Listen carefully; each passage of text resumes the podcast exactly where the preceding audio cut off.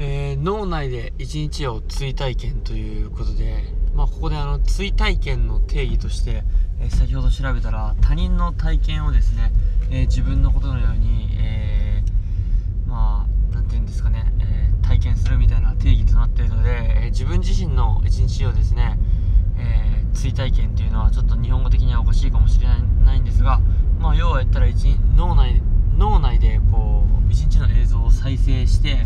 まあ、一日を振り返るみたいな、えー、こととなります。で今サウナを終えてですね、えー、サウナの中でそんなことを考えてました、えー、サウナの中でですね今日朝から現在に至るまでですね自分自身の行動とか感情とかそして周りに起きたこと目の前に起きたことそして人とのコミュニケーションとか出来事みたいなのをいろいろと、まあ、脳内再生してですね、えー、映像化して見てました脳内ですね。でこれ非常にいいなと、えー、感じました。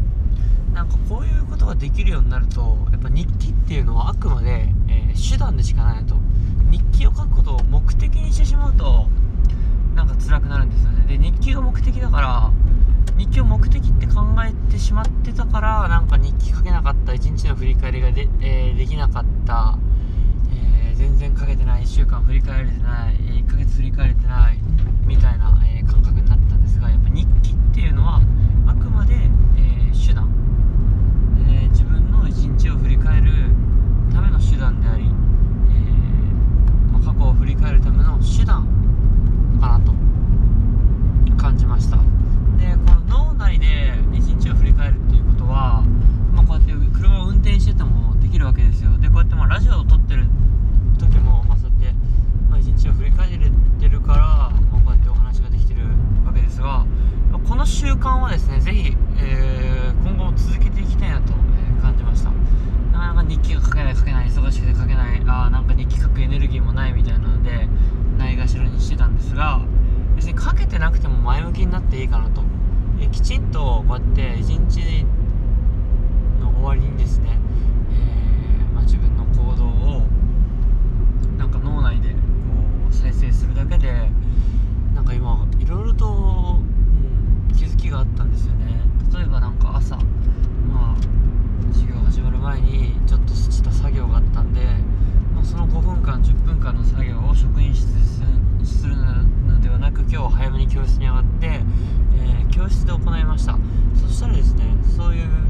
作業中でも子供とのコミュニケーションを取ることができたのでなんかそういった、えー、一つの選択は良かったなっていう風に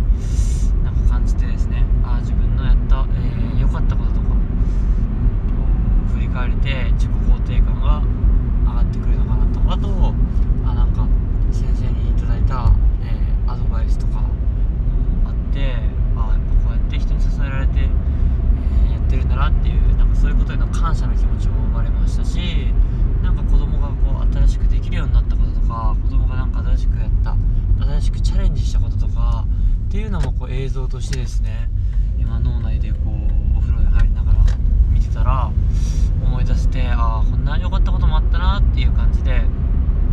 なんか意外と振り返りをしてみるとですね良、えー、かったってこととかなんかできたこととか感謝できることみたいなのを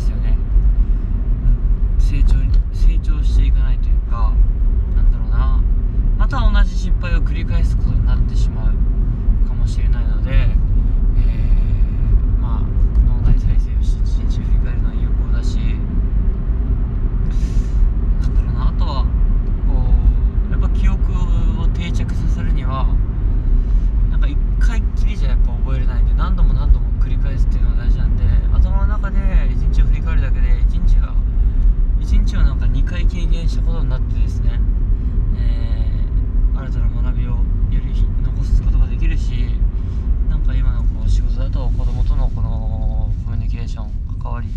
でやっぱ覚えておいた方がいいことってたくさんあるので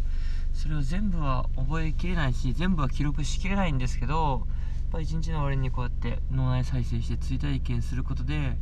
ぱ記憶の定着は非常にいいのであのー、また翌日以降ですね子供とのコミュニケーションしていく時にあこんなことあったねとかいうのが思い出しやすいかなと思いますしまあ、えー、貴重なアドバイスとか学びとかも次に生かしやすいし、うん、なんかそんなことを感じた、えー、感じましたのでここにまとめました。そういうわけで今後もですねあ日記が書けないっていうので振り返りをないがしろにするんじゃなくて別に書けなくてもなんかご飯食べながらでもお茶飲みながらでもなんか寝る前のこの布団の中でこう眠りに落ちるまでの間だけでもですね、えー、脳内で、えー、自分自身の一日そしてもうちょっといけたら1週間とか1ヶ月とかを、えー、振り返る追体験していく習慣を、え持っておくのは非常にいいのかなと、え感じますそんな感じでラジオばかりにどんどんまとめてますが、え、記録して次へ次へと、うん、つなげていけたらなと思います。ブイトブリガード長々